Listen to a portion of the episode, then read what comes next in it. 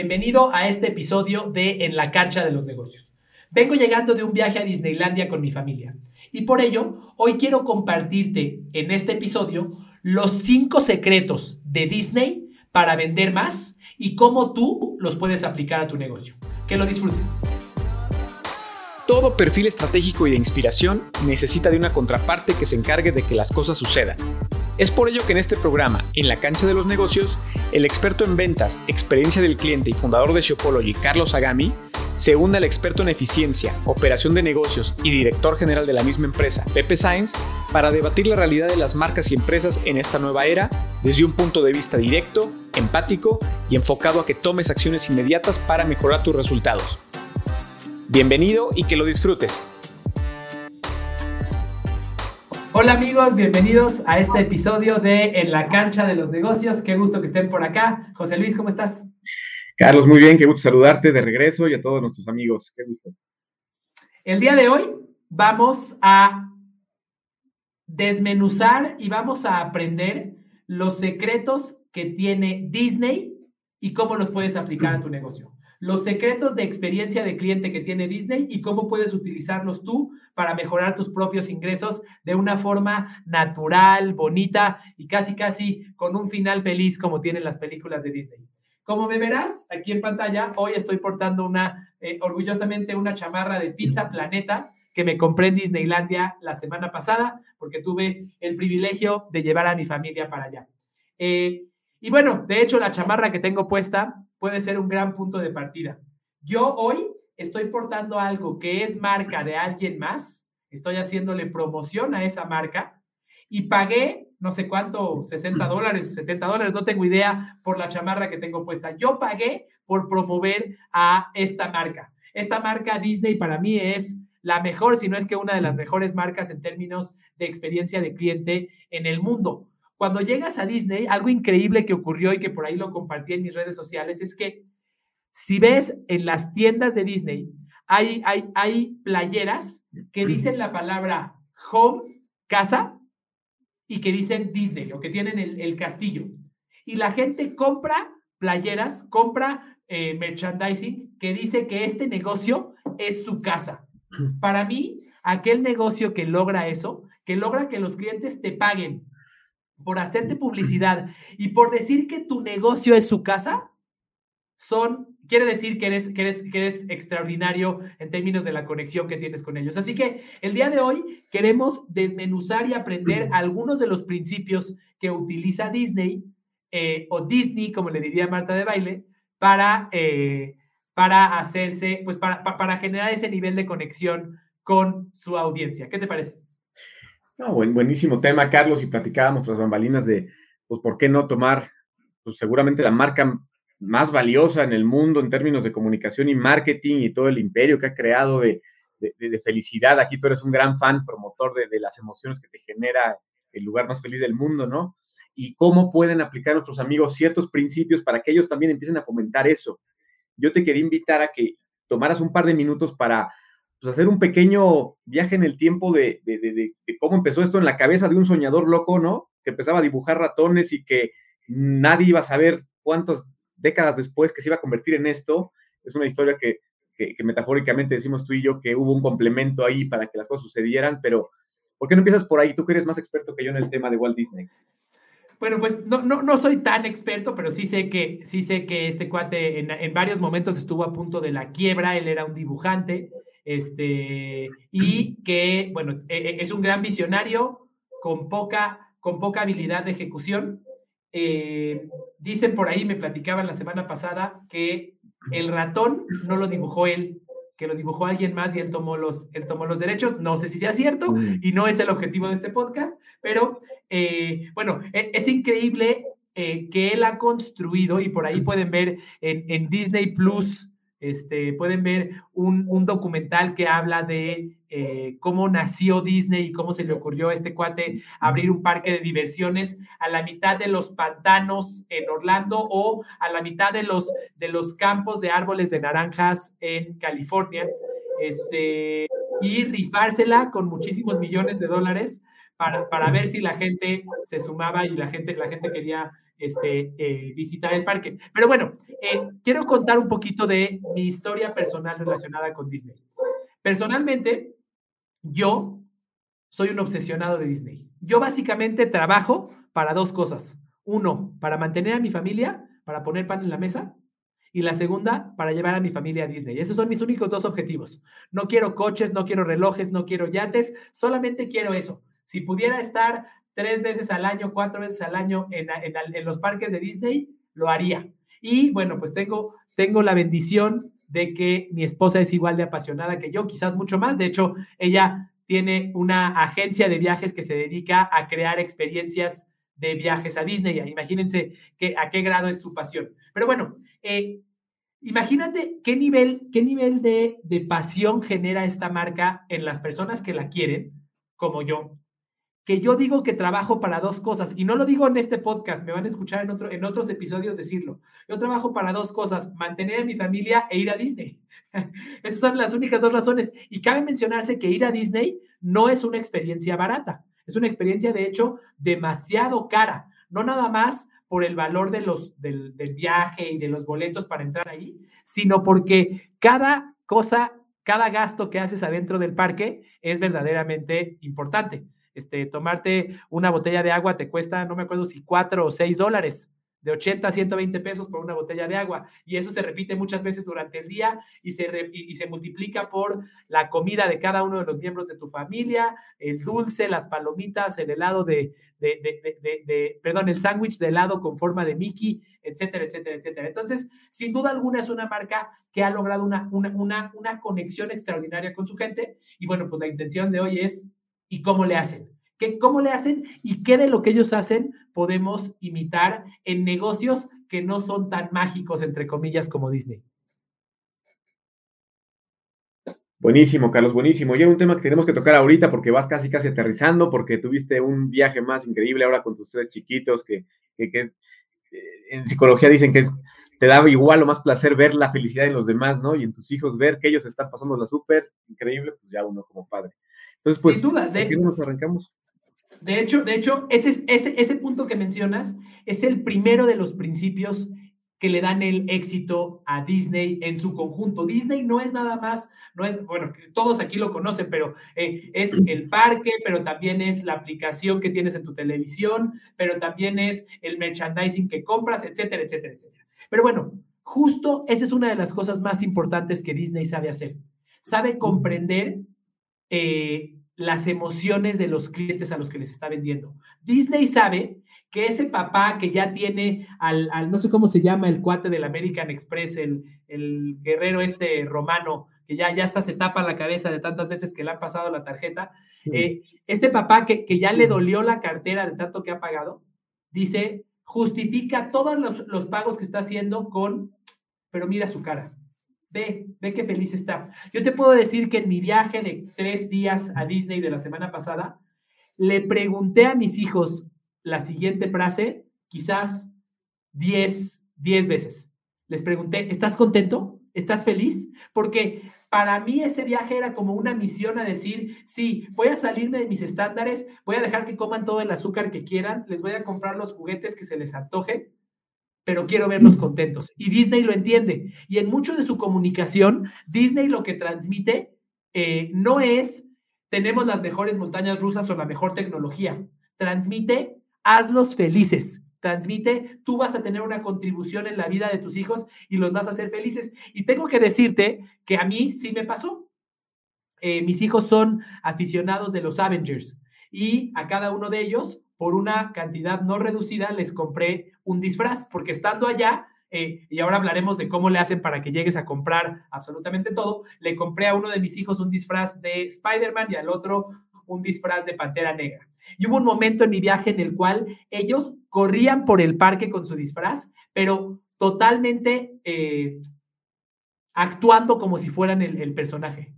Entonces veías a, uno de mis hijos de cuatro años que iba corriendo con su disfraz de Spider-Man y le disparaba a la gente y la gente le hacía show. Entonces, en, ese momento lo que ocurría en mi mente como cliente es, ok, valió la pena, está bien. Entonces, si mañana me dicen que tengo que pagar mil pesos por una chunche, por un juguete, por una pluma, Lo voy a pagar porque eso es lo que, lo, que, lo que me está dando. Creo que Disney tiene una extraordinaria forma de leer y de satisfacer esas necesidades de quien paga y de quien acompaña al que paga. Perfecto, Carlos. Y esto aterrizado a uno de los negocios de nuestros amigos de la, de, la comunidad, que hoy no tienen, tienen en pañales el tema de, del marketing y la experiencia. ¿Cómo empezar a fomentar esto en un corto, mediano plazo? Mira, es, una gran pregunta eh, y es, es algo en lo que me van a escuchar casi como, una, como un disco rayado. Este, yo parezco disco rayado. Para los que no saben lo que son los discos, pues eran unos circulitos que reproducían música. este, pero yo, eh, eh, eh, la base de las ventas, la base del servicio son las emociones. Y lo que debemos de hacer para poder lograr un nivel de conexión tal como el de Disney es dejar de lado lo que estamos vendiendo y pensar en qué es aquello que el cliente está buscando. Quiero contarte una historia que leí en un libro, un libro de filosofía judía que no tiene absolutamente nada que ver con lo que estamos hablando, pero que creo que, creo que, creo que deja una gran lección. La historia no la voy a contar exactamente como es porque no me acuerdo, pero en pocas palabras dice que un rey en algún lugar quería encontrar al mejor arquero, al mejor arquero con arco y flecha. Entonces de repente el rey iba caminando por el bosque y veía que en los árboles había unas dianas de, arco y flecha, un, tiro al blanco. Y que en todas y cada una de las dianas, la flecha estaba en el centro. Veía un árbol y encontraba la flecha en el mero centro. Otro árbol y encontraba la flecha en el mero centro. Y así continuaba. Quedó sorprendido. Entonces le dijo a, sus, a sus súbditos, consíganme, tráiganme aquí a esa persona que es el mejor arquero. Mira cómo todas las da en el centro. Cuando lo encontraron, se dieron cuenta que era un niño y le dijeron, oye, le preguntó el rey, por favor platícame, ¿cómo le haces para que todas las flechas caigan en el centro? Y entonces el niño le respondió, mira, es muy fácil. Primero disparas la flecha y ahí donde cayó, vienes y pintas la diana alrededor. ¿Por qué les cuento esta historia? Además de porque está muy simpática y muy valiosa. Porque en los negocios, un gran error que cometemos es primero dejar fijo qué es lo que ofrecemos y después ver cómo se va a adaptar nuestro cliente a nosotros. Estamos, estamos fijando la flecha y después estamos buscando que el cliente se adapte a nosotros. Incluso eh, eh, eh, psicológicamente racionalizamos nuestras estrategias para decir, claro, esto es lo que el cliente necesita, cuando en realidad lo que estamos haciendo es poniendo la flecha primero y después la diana. ¿Qué es lo que hay que hacer? Hay que desprenderte de lo que ofreces, olvidarte del producto que estás, que estás, que estás vendiendo, olvidarte, olvidarte de todas esas horas que dedicaste a construirlo y decir, ok, ¿cuál es la necesidad emocional que mi cliente está buscando satisfacer con esta compra? ¿Por qué lo hace? Porque en el momento en el que la encuentras, puedes alinear toda tu experiencia a ella. Yo, por ejemplo, si yo fuera Disney y, no estuviera siguiendo este principio, sino que estuviera siguiendo el principio del arquero mentiroso, si se puede llamar así, yo diría, ok, pensaría primero en qué tengo, Ah, no, pues lo que yo tengo es un parque de diversiones extraordinario, que tiene la mejor tecnología, que tiene montañas rusas que siempre están este, en, la, mejor tendencia eh, de tecnología para montañas rusas. Entonces, ¿qué voy a vender? Voy a vender exactamente eso.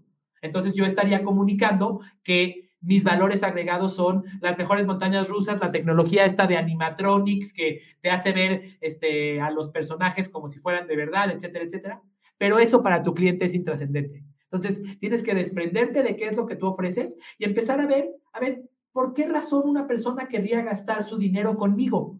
¿Qué emoción es la que está buscando obtener? Tú le estás pagando a tu cliente con una emoción.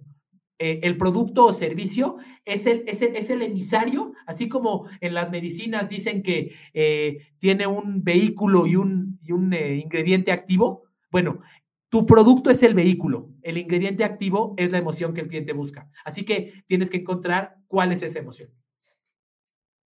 Y desde ahí suena sencillo, pero yo imagino la cabeza de muchos de nuestros seguidores, de, gente de la comunidad, cómo cambiar el mindset de 30, 40, 50 años, ¿no? Pero, pero para allá vamos. Y como lo platicabas tú con, con Retail Profit, este, este eh, experto canadiense de, la experiencia del futuro. Si no empiezan ahora, pues la ola los va a llevar. Entonces, ojalá tomen estos consejos felices de Disney y, pongan manos a la obra, ¿no? Sin duda, sin duda. ¿El segundo cuál sería, Carlos? El segundo lo voy a describir primero con la experiencia que vivieron mis hijos. Cuando mis hijos llegaron a Disneylandia, ya sabían del castillo, ya conocían a Mickey, a Donald, a Pluto, bla, bla, bla, bla, bla. Ya conocían a todos los personajes.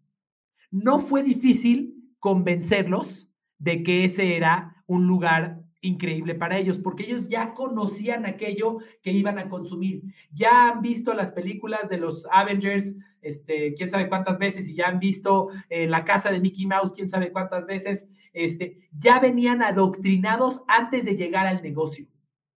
Eso yo lo llamo omnipresencia, ni siquiera omnicanalidad, como lo, como, como lo llaman algunos eh, que, hablan de la evolución de la industria de, ventas al menudeo. Yo lo llamo omnipresencia. Eso es lo que tiene, lo que tiene Disney. Piensa, tú que tienes hijos, piensa cuántos días de tu vida pasan sin que tengas alguna interacción con Disney. Yo tengo mi bebé de un año, cinco meses, que ya me pide a Pipi, que es Mickey, ya lo conoce y seguramente en algún momento de mi día mis hijos o jugaron con un juguete relacionado con todas las marcas que tiene este, este, este, este, esta empresa o ya vieron algo en la televisión relacionado con esta empresa. Hay una omnipresencia. Disney está presente en prácticamente todo y estoy hablando solamente de la marca Disney porque además Disney es dueño de Fox y es dueño de ESPN y ese es otro, ese es otro boleto porque es un conglomerado eh, enorme eh, en términos de medios y muchas otras cosas. Pero hablando específicamente de la marca Disney, dibujos animados, este, historias, felicidad, todos los días, si, si, si tienes hijos, todos los días ves a Disney en parte de tu vida. Yo hoy tengo esta chamarra y no sabía que ese iba a ser el tema de nuestro, de nuestro podcast el día de hoy. Eh, Así que, así que eh, para mí esa es la estrategia. ¿Cómo puedes hacer para que tu cliente, al llegar a interactuar contigo, ya te conozca? Eh, déjame contarte eh, algo que me ha pasado los últimos días. durante los, las primeras semanas de enero, gracias a Dios estuvimos en varios proyectos, estuvimos viajando a Acapulco, a Cuernavaca, estuve yo viajando a Disneylandia y mi nivel, mi, frecuencia de comunicación a través de, correo electrónico a nuestra base de, a nuestra base de, contactos se redujo. Eh, y al día de antier escribí un correo y lo envié. Bueno, de ese correo que envié, he recibido respuestas de personas que me dicen, Carlos, ¿tú no me conoces? Ni sé, de, ni sé cómo te llegó mi correo electrónico, pero yo sí te conozco a ti. Y somos, y somos muy parecidos. Y como ese me llegaron varios correos que me dicen, tú y yo tenemos los mismos valores. ¿Qué estoy, qué, estoy logrando en ellos? Ellos ya sienten que soy su amigo y yo no sé ni cómo se llaman ni dónde están.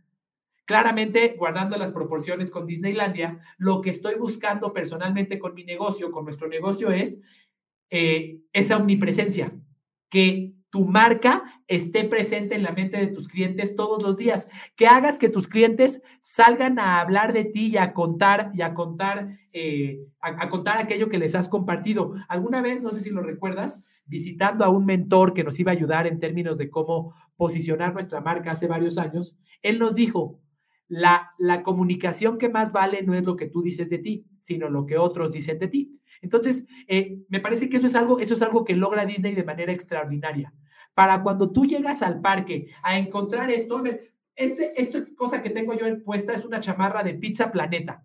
Pizza Planeta es un restaurante que está adentro de, todos saben, lo voy a decir, pero todos lo saben, adentro de la película 1 de Toy Story y que además está de forma subliminal en muchas otras películas de Pixar. Pero, eh, ¿por qué conocen Pizza Planeta? Porque el nivel de difusión que tiene esta marca, el nivel de omnipresencia es tal que eh, ya, ya, ya, ya cuando encontramos el producto, nuestro, nuestra fricción o nuestras objeciones para comprar son prácticamente nulas. Te pongo un ejemplo más.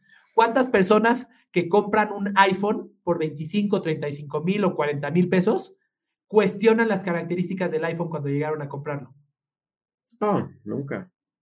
Llegan ya flojitos y cooperando, como decimos en México, con el dinero listo para pagar. ¿Por qué? Por la omnipresencia de esa marca. Entonces, si bien no tienes el presupuesto ni de Apple ni de, ni de Disney para estar presente en tantos puntos, procura encontrar cuáles son eh, aquellos medios en los cuales tu cliente pasa más tiempo e inúndalos, inúndalos. Haz que digan, te veo hasta en la sopa. Eh, hace dos semanas que estuvimos en Acapulco en un, en un evento, eh, en, una, en una convención donde había más de mil personas, las personas que yo veía en esa convención me decían, Carlos, te veo hasta en la sopa, estás en todos lados. Abro LinkedIn, ahí estás, abro mi correo electrónico y ahí estás. Y me decían, Carlos, leí tu correo en el que decías que te pasó esto, esto y esto con tus hijos, qué padre. Yo digo, wow, tú te acuerdas de mi correo. No sabemos, de repente, de repente perdemos de vista y no sabemos el impacto que nuestros mensajes y nuestras palabras pueden tener en la vida de otros. Así que, principio número dos, omnipresencia. Haz que tu cliente te, te sueñe. En pocas palabras, reducido a las frases, porque me gusta hablar con frases, que te vean hasta en la sopa. Sí, sí, bien, bien importante, Carlos, y lo hemos platicado mucho en este podcast. Y si tienen un negocio pequeño, mediano, tienen su propia área de marketing o alguna agencia que les ayude, recuerden, no es hablar de su producto, es hablar de las emociones y las soluciones, las experiencias que van a, causar. Inúndenlos de soluciones, de consejos, de tips, nunca de su producto.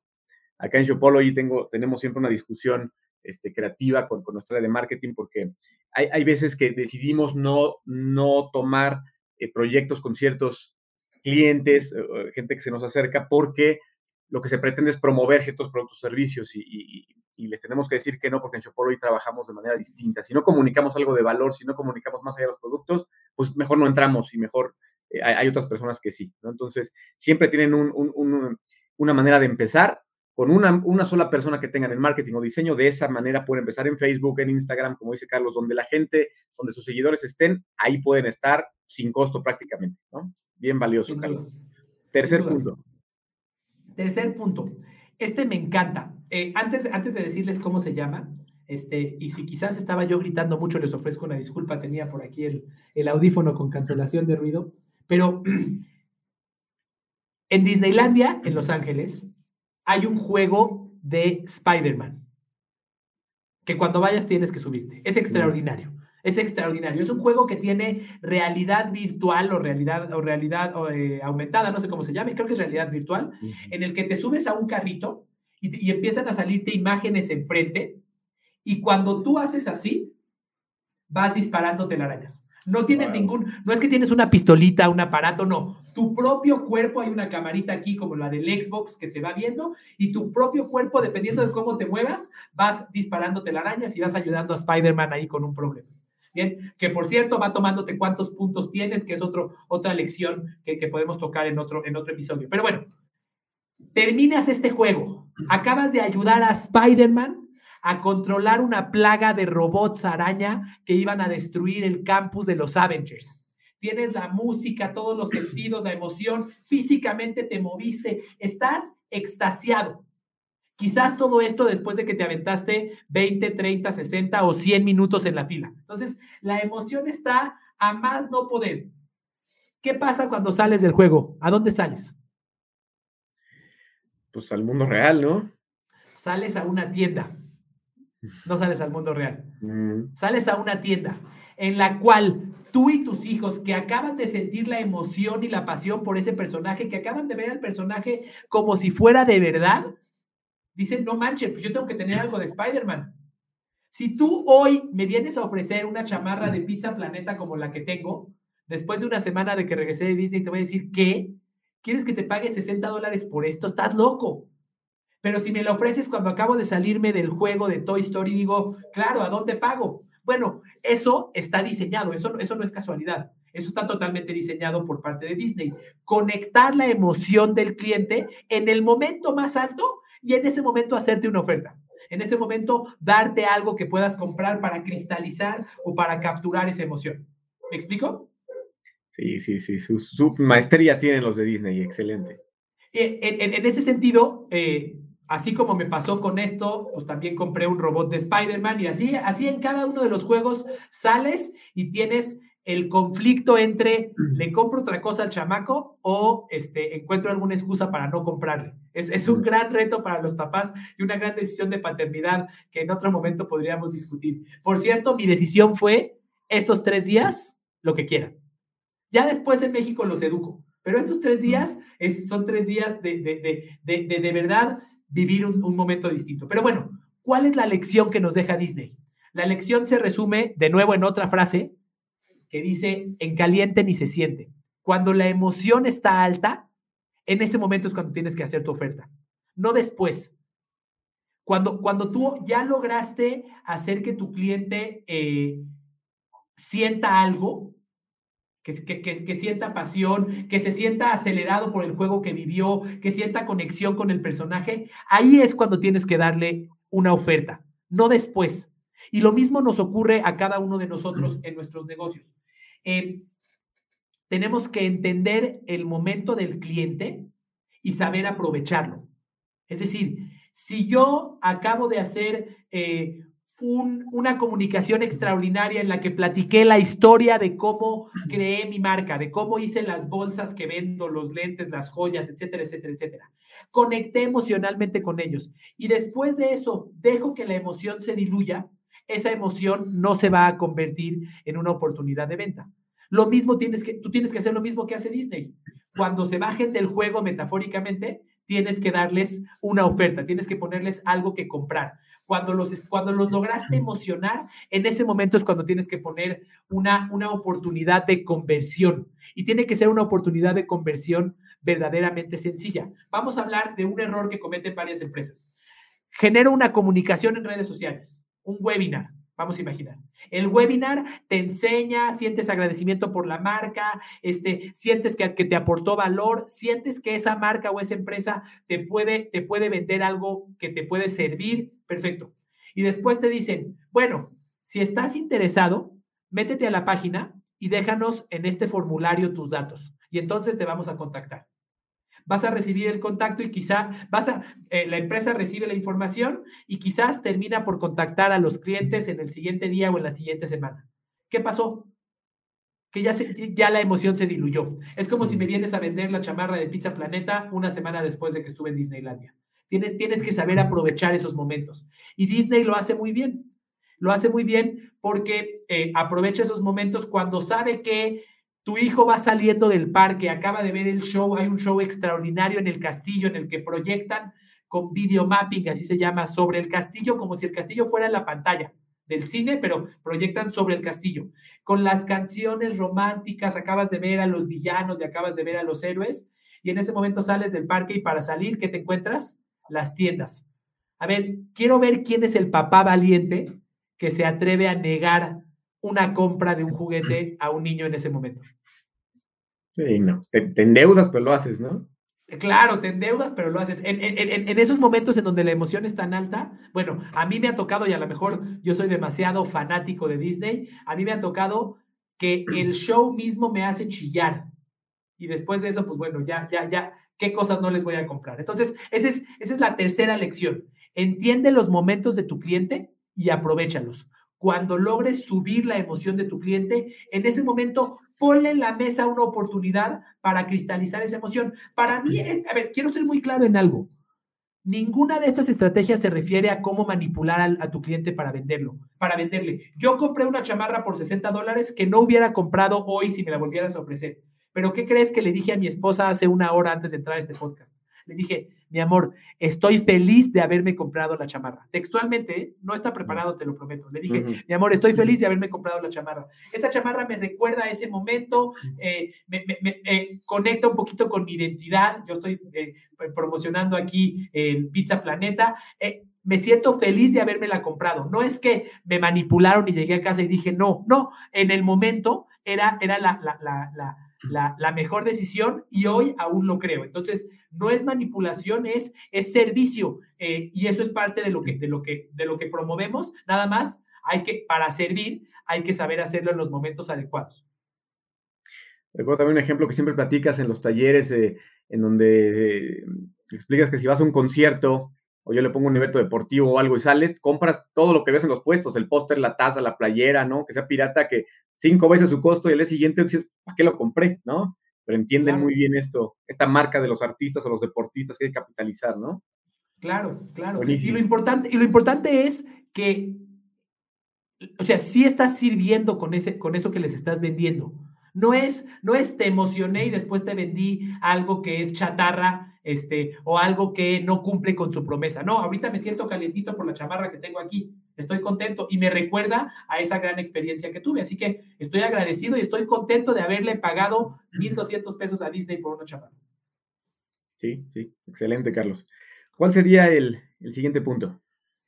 La que sigue, yo la llamo inmersión total. Si tú vas a Disneylandia, Disneylandia está dividido por eh, mundos. Está Fantasyland, está Tomorrowland, el mundo del futuro, está el mundo de Star Wars, que para los que son fans es, es increíble, es extraordinario. Y algo que ocurre en cada uno de los mundos es que absolutamente todos los detalles son relacionados a ese mundo. Si tú vas a Star Wars, al mundo de Star Wars y compras una Coca-Cola, la Coca-Cola tiene forma de robot, de BB-8, es, redonda, no es como en los demás lugares. Mm. Este, y, como eso, todo lo demás, eh, el uniforme de la gente, la música, constantemente la música te relaciona con el lugar en donde estás, en todos lados. Este, el tipo de alimentos que te venden en cada uno de los lugares es temático y relacionado con, con, aquello, con aquello a lo que ese lugar representa. Este, quizás si vas al, a Tomorrowland, la comida refleja como si fuera comida del futuro. Y si vas a este, otra parte que no me acuerdo cómo se llama, este, que es como la parte, a Adventureland, la parte de las aventuras, la comida se relaciona con lo que comerías si estuvieras de campamento en África. Y quizás si alguien de Disney me escucha va a decir que no lo estoy describiendo muy bien, pero lo que te digo es que hay una inmersión total, cada detalle está tomado en cuenta. Y cuando vas pasando por cualquiera de estos, de estos mundos, sientes como si estuvieras en ese mundo. No es solamente un detalle. Si tú vas a una feria cualquiera, si tú vas a Six Flags, te vas a encontrar con una montaña rusa que quizás tiene algo relacionado con Box Bunny o algo así, pero solamente es así como una, un, negrito en el arroz, solamente es un poquito. Aquí no, aquí es una inmersión total. Aquí cada detalle te transmite eh, que estás en, ese lugar. Te voy a poner un ejemplo.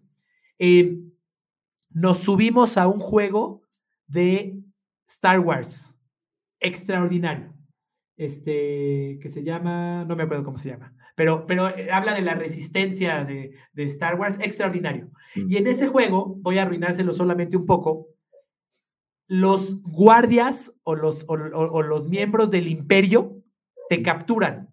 Y entonces sales de una parte y tienes que entrar a otra parte y te, y te viene a atender un colaborador de Disney. Ese colaborador está vestido como los miembros del imperio, como los soldados del imperio.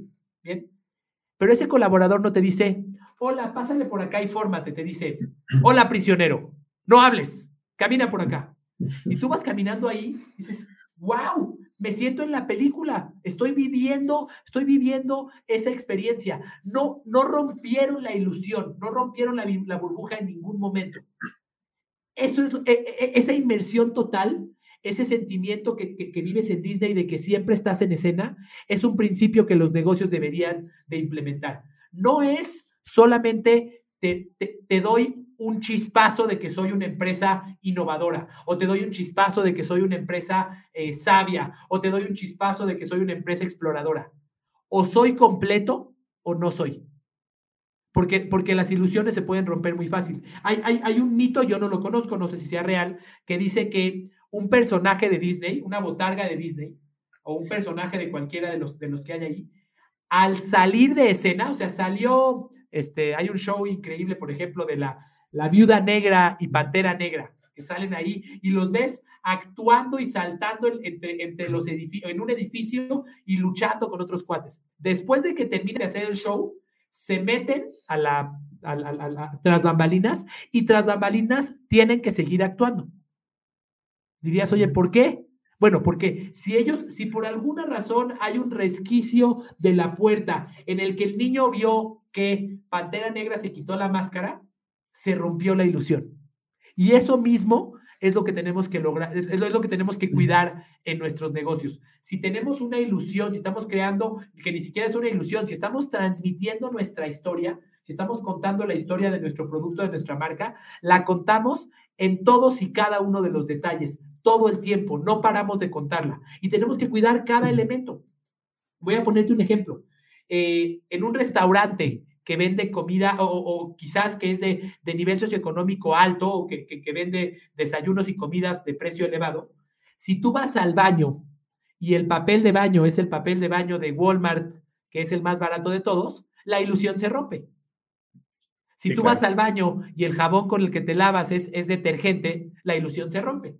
Pienso ahorita específicamente en un restaurante eh, que no frecuento mucho, pero que, que es de este tipo, que si tú vas al baño a lavarte las manos, la marca del jabón es una marca eh, fifi, igual que el restaurante. Entonces, sientes que todos, que, hay congruencia. Eso lo tiene Disney y eso, eso hace que estemos, que estemos, que sintamos que estamos sumergidos en un mundo totalmente distinto y que, nada nos rompa esa, esa ilusión. Y eso, eso te hace perder, perder por completo la, la perspectiva de lo que pasa afuera. Ya no hay comparación. Nadie que está en Disney dice, oh, pero la montaña rusa de Six Flags es más rápida. Porque estás en un mundo que es diferente. Ni siquiera te acuerdas que estás en Los Ángeles o en Orlando. No, tú estás en el mundo de Star Wars y acabas de ver a Chewbacca aquí arriba. No, no, no estás pensando en absolutamente nada, nada afuera de ese entorno. Eso es lo que logras cuando eh, generas estas experiencias inmersivas para tus clientes. Y para nuestros amigos, eh, alinear la parte presencial con la digital, la página, con la app, con las ofertas, con, ¿no? Por los medios que tengan, tiene que ser consistente, ¿no? Y, mantener esa experiencia. Claro, los, todos los elementos de la experiencia. Eh, yo, yo, yo, pongo mucho el ejemplo de que si tú quieres posicionarte como la marca, vamos a imaginar que eres una marca amante. Una marca, una marca amante, de acuerdo al arquetipo de las marcas, es una marca que seduce, que, que conquista a través de los sentidos a los clientes. Magnum, Nespresso, eh, este, eh, Chanel, etcétera. Si el vendedor o el colaborador de cualquiera de estas marcas llega con un cliente y le dice, ¿cuál va a llevar? La ilusión se rompió independientemente del marketing, del, empaque, del producto, de absolutamente todo. La ilusión se rompió. Por eso tienes que cuidar eh, comunicación digital, comunicación presencial, cómo se comporta tu equipo de trabajo, cómo está el empaque de tu producto, etcétera, etcétera, etcétera. Absolutamente cada uno de los, cada uno de los, de los 10 elementos de la experiencia del cliente. Excelente, Carlos. Muy buen, muy buen punto. ¿Cuál sería el siguiente? El quinto y último secreto de Disney para mejorar tu experiencia de cliente, eh, yo lo resumo en la siguiente experiencia.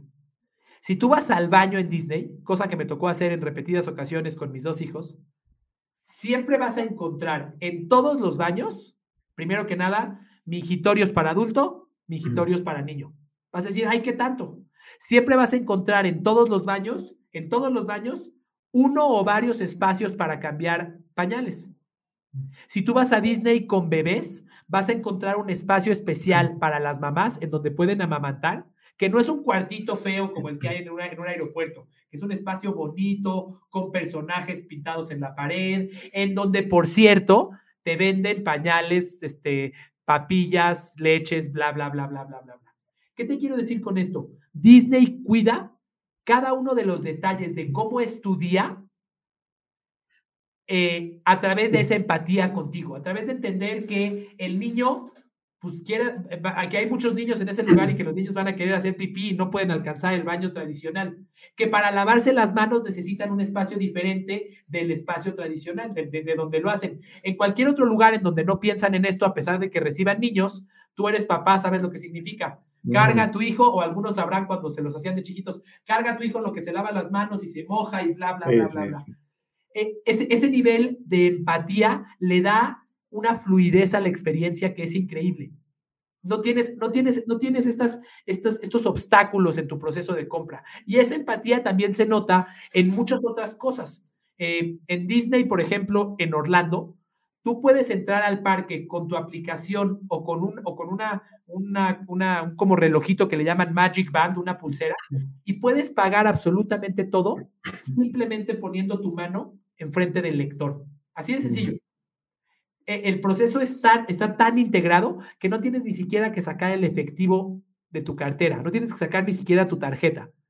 Y ese, ese tipo de detalles demuestran que están comprendiendo qué es aquello por lo que estás viviendo, que no quieres, este, no quieres cargar a tu hijo para que haga pipí, que no quieres estar caminando con billetes y con monedas en el parque, demuestran que te han entendido y que han adaptado cada detalle de la experiencia a ello. No, buenísimo, Carlos. Recuerdo que en, la universidad, en alguna clase de marketing, analizamos un, libro pequeño que decía las siete claves del éxito de Disney, una cosa así. Recuerdo una que decía cuiden el mínimo detalle, que el barandal esté completamente limpio, que la colaboradora que barre temprano esté cantando y feliz, como tú mencionas también en un video, ¿no? Que subes una escalera y te recibe la...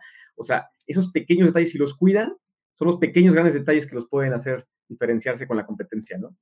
Sin duda. Y déjame decirte que esa empatía la ves desde desde la empresa hacia el cliente y en ciertos atributos desde la empresa hacia los colaboradores. Hay chismes que dicen que trabajar en Disney no es tan divertido, que trabajar en un parque. No lo sé y no hablaré del tema porque no, no, lo sé, pero hay ciertos detalles que encuentras de cómo eh, empatizan con los colaboradores. Te voy a poner un ejemplo. La gente que trabaja en limpieza tiene una, una base de metal que puede controlar desde aquí para que no se tenga que agachar a recoger la basura. Entonces van caminando así como robots, si encuentran una cáscara de plátano le hacen y lo tiran en la basura. Ese detalle tú dirías, oye, ¿por qué lo piensas? ¿Por qué yo debería de pensar en el bienestar de la espalda de mi barrendero, de mi colaborador de limpieza? ¿Por qué? Bueno, esos detalles afectan el bienestar de esa persona y el bienestar de esa persona afecta el bienestar de tus clientes. Sí, totalmente, Carlos. Pues han sido cinco valiosos eh, temas, tips, estrategias que totalmente pueden aplicar nuestros amigos, ¿no? Creo que lo, lo, bajaste muy bien para que inmediatamente hoy puedan empezar a tomar acción. Sin duda, sin duda. Y realmente podemos imitar a, a, uno de los mejores, a alguien que logra que sus clientes llamen a su negocio casa y que paguen por ponerse una playera que dice que Disney es su casa. Así que eh, imitemos las buenas prácticas, no tenemos que reinventar el hilo negro, podemos imitar las buenas prácticas, obviamente tropicalizándolas eh, a cada uno de nuestros negocios y de esta forma podremos tener eh, experiencias de cliente que hagan que el cliente quiera comprarnos sin cuestionarnos nuestros precios, sin que le tengamos que rogar y nosotros podamos tener un impacto positivo en su vida y además las recompensas que cada quien está buscando en su negocio.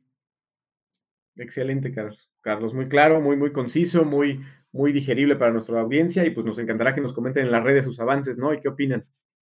Seguro, por favor, compártenos, compártanos su punto de vista a través de las redes sociales. Tomen un screenshot en cualquier plataforma donde estén escuchando este podcast y compártanos qué opinan y cómo aplicarían esto en sus propios negocios. Muchísimas gracias y nos vemos en el próximo episodio de En la cancha de los negocios. Buen día.